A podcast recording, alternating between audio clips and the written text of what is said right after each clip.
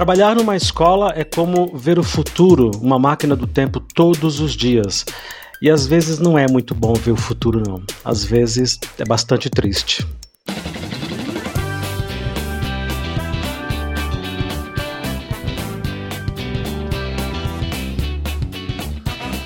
Sejam bem-vindos, eu sou o professor Luciano e esse é o Escola Pública Podcast. Essa semana, nas minhas turmas de sextos e nonos anos, eu me senti um idoso eu me peguei falando frases do tipo: porque na minha época, vocês vão ver, vocês vão sentir falta disso no futuro.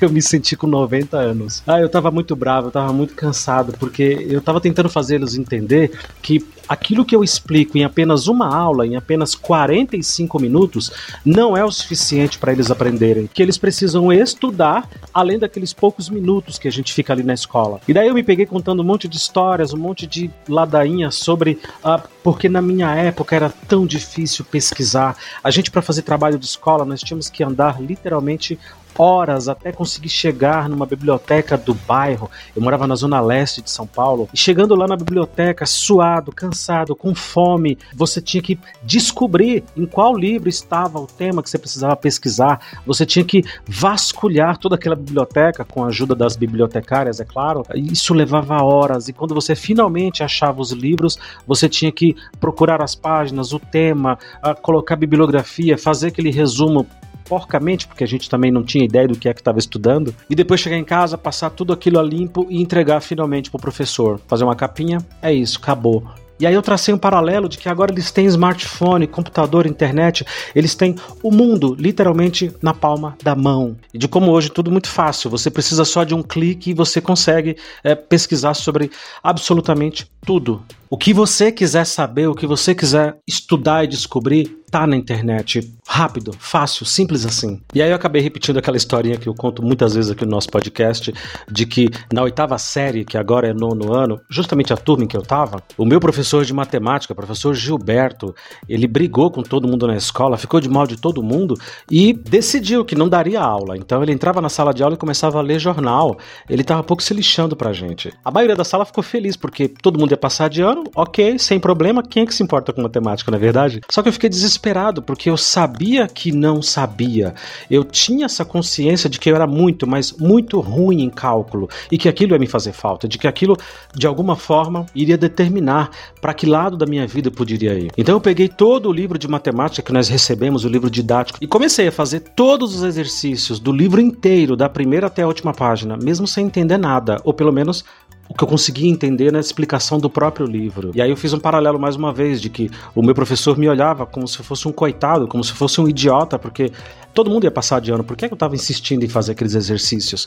E pouco a pouco, me ajudando aqui, com auxílio de outros colegas que sabiam um pouco mais do que eu, olha aí o projeto Tropa já nascendo desde aquela época, e aceitando e pegando tudo quanto era livro que as pessoas queriam jogar fora e me davam, para resolver todos os exercícios e tentar entender um pouco, começou a nascer aí o Luciano professor, aquele Luciano que de lá de dentro da sua dificuldade percebeu que não era tão difícil assim, não era tão complexo só precisava de um pouco mais de tempo, só precisava de um pouco mais de compreensão. Se eu tivesse um smartphone naquela época, eu sei que é uma frase horrível, é um anacronismo dizer isso, mas se eu tivesse um smartphone naquela época, a minha vida teria sido facilitada milhões de vezes. Vocês acham que os meus alunos me ouviram? Não, de forma alguma.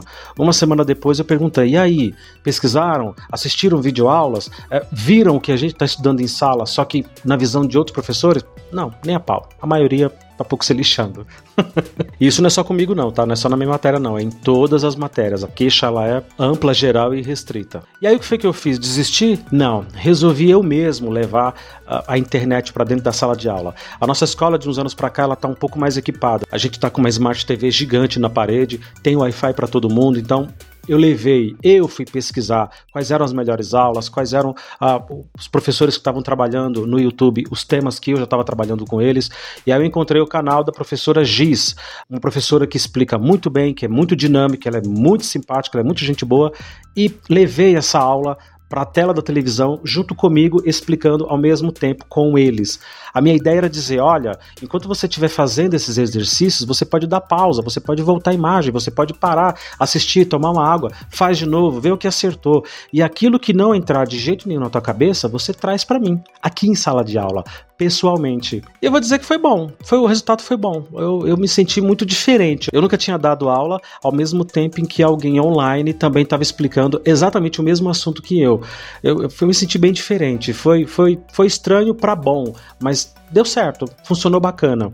Eu não tenho certeza se isso vai adiante, se eles vão pesquisar, se eles vão assistir videoaulas daqui para frente e vão fazer tudo aquilo que eu tentei explicar. Mas eu tentei, eu juro que eu tentei e vou continuar tentando. Mas uma reflexão muito profunda me tocou no sentido de que essa geração sem sombra de dúvidas, é a geração mais conectada e mais tecnológica de toda a história da humanidade.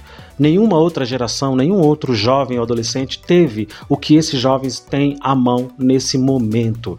Assim, é, é surreal. Não dá nem para fazer comparação. É como se nós estivéssemos literalmente numa corrida espacial lá na década de 1960, sabe? Americanos e soviéticos. É uma coisa assim que extrapola completamente qualquer possibilidade de comparação. Não dá para comparar a minha geração, as gerações que vieram antes de mim, com a geração deles. Eles são hiperconectados. Ou pelo menos eles têm muito mais acesso à informação. Mas é curioso, para triste, é, que eles não se interessam em querer saber coisas fundamentais. Ah, por mais que a gente, eu, os professores de geografia, de história, de ciências, arte, inglês, por mais que a gente insista que existe uma gama imensa de coisas que a gente precisa entender do mundo para compreender por que é que o mundo é tão cruel, um lugar tão desigual. Ah, tão racista, homofóbico, tão misógino? Por que, que a gente ainda aceita que uma pessoa monte num carro de 5 milhões de reais, enquanto logo ali do lado tem alguém que não tem um prato de comida? A, a gente fala muito disso, a gente bate muito nessa tecla, mas eu não sei, parece que não dá um estalo, parece que não, não vai, a coisa não flui. E o que a gente mais tem é animosidade, preguiça e até desdém até desdém por aquilo que a gente está tentando ensinar, sabe? Pior ainda, eles gastam uma quantidade inacreditável de horas em jogos online, em dancinha do TikTok e uma série de outras coisas que, no final das contas, só serve para mascarar a realidade. Uh, só serve para que eles alimentem cada vez mais o estereótipo de que bonitos são os outros, inteligentes são os outros, e que nós aqui na periferia, na quebrada, a gente não tem muito valor e é isso mesmo. A gente tem que seguir o padrão deles seja lá quem eles forem. E aí, depois de uma ou duas semanas de muito trabalho, de bastante reflexão sobre para que lado a escola deve ir, para que lado eu, como professor, posso caminhar para conseguir acessá-los. Uh, eu fui conversar com os meus colegas, com os, os outros professores que trabalham comigo, e aí foi um show de horror, porque choveram frases prontas do tipo: ah, eles são tudo vagabundo, eles não querem saber de nada. Ah, porque essa geração é uma geração de mimimi e que não sei o quê. E aí eu entrei numa outra realidade, fingi que não estava mais ali, me arrependi de ter tentado conversar com os adultos. Uh, às vezes é muito melhor tentar conversar com esses mais jovens, eles são muito mais acessíveis, mesmo recusando todo e qualquer conhecimento que a gente oferece ali na escola. Eu vou repetir, eu sei que o que eu fiz em sala de aula foi anacronismo puro, foi tentar comparar a minha época com a deles, foi tentar justificar que hoje eles têm mais conforto, assim como os meus pais faziam comigo, assim como os meus avós seguramente faziam com os meus pais. Eu sei que não se deve comparar épocas, eu sei que não se deve colocar na mesma balança, porque as coisas não têm o mesmo peso. Mas a questão é que eu estou sinceramente intrigado e interessado em descobrir para que lado a escola precisa seguir, porque se eu como professor me sinto profundamente perdido nessa nessa época e eu não sei como orientá-los e como direcioná-los, como é que eles vão saber que caminho eles têm que seguir? Como é que eles vão saber o mundo que os aguarda lá fora? Acho que ninguém sabe.